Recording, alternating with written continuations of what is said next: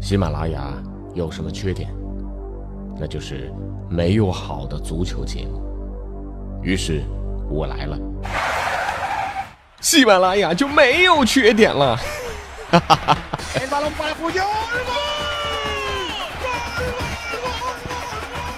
我是俊君，喜欢足球，听足球欢乐多。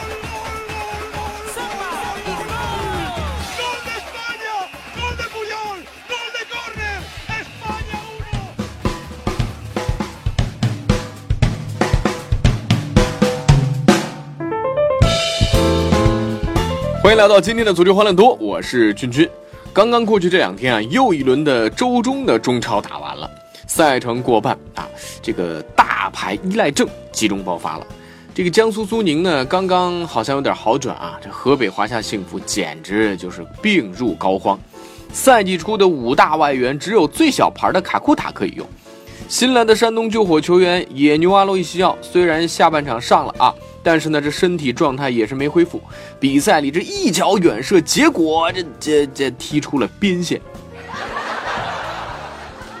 哎，这个说实话啊，这还不如君君我呢。这没有外援的火枪队，华夏打回原形啊，它就是一支保级队啊。这李铁铁哥压力巨大啊。这个我注意到一个细节啊，大家看，李铁最近这个刘海吹的越来越少了。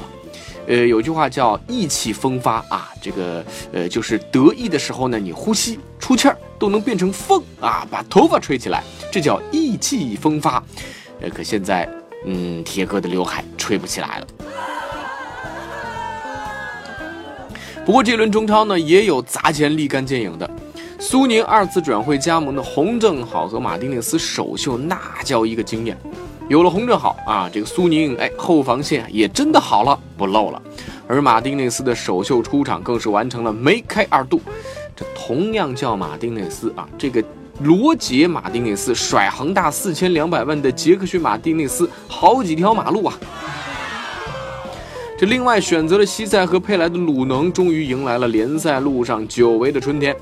为了融入球队啊，佩莱除了选择进球，还入乡随俗了一把，那带着媳妇儿一起开通了在中国的个人主页。呃，但是佩莱应该没想到啊，他被自己的媳妇儿是彻底秒杀了，自己媳妇儿的粉丝数啊，居然翻了自己一倍。这都说鲁能亏呀，换个角度，这一次引进啊，花的钱那就是一对儿啊。这对夫妻要是好好开发，那绝对是国内的贝克汉姆夫妇。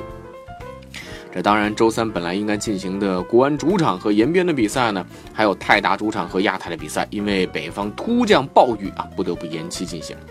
说到国安以及泰达主场比赛的延期啊，还有点小插曲。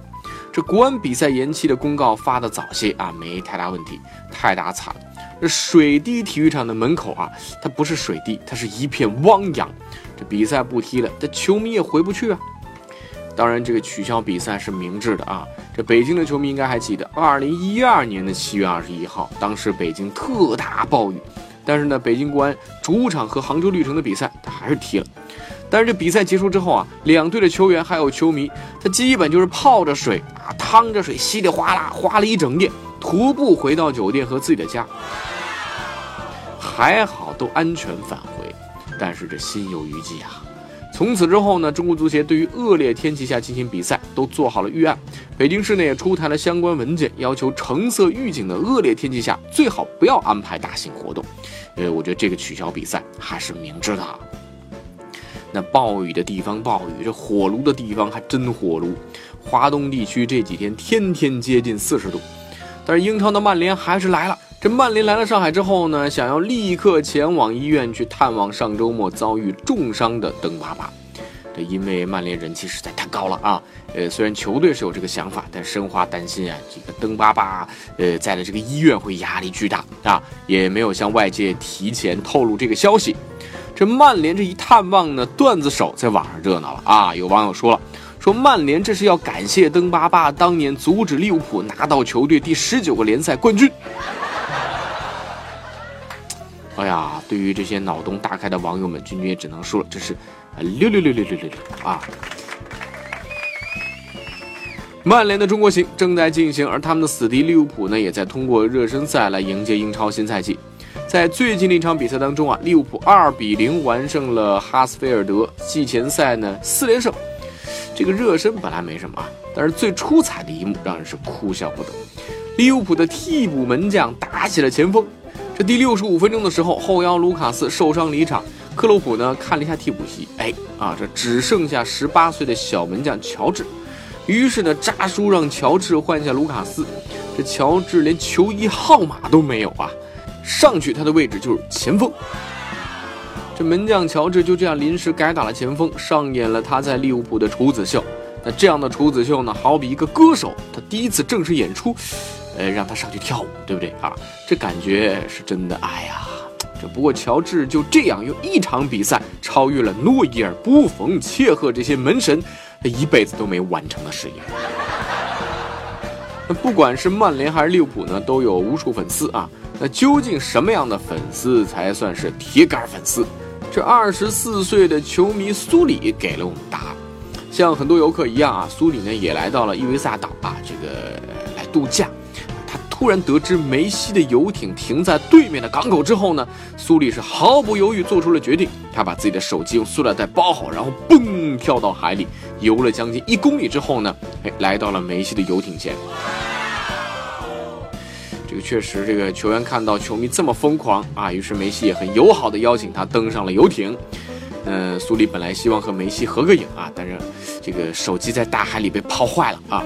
但是呢，梅西真的挺令人感动的，他呢要求游艇的工作人员啊，你先给我们拍照，然后呢把这个照片发给苏里，而且在合影之后呢，他还为苏里拿来的果汁儿啊，两个人还聊起天了。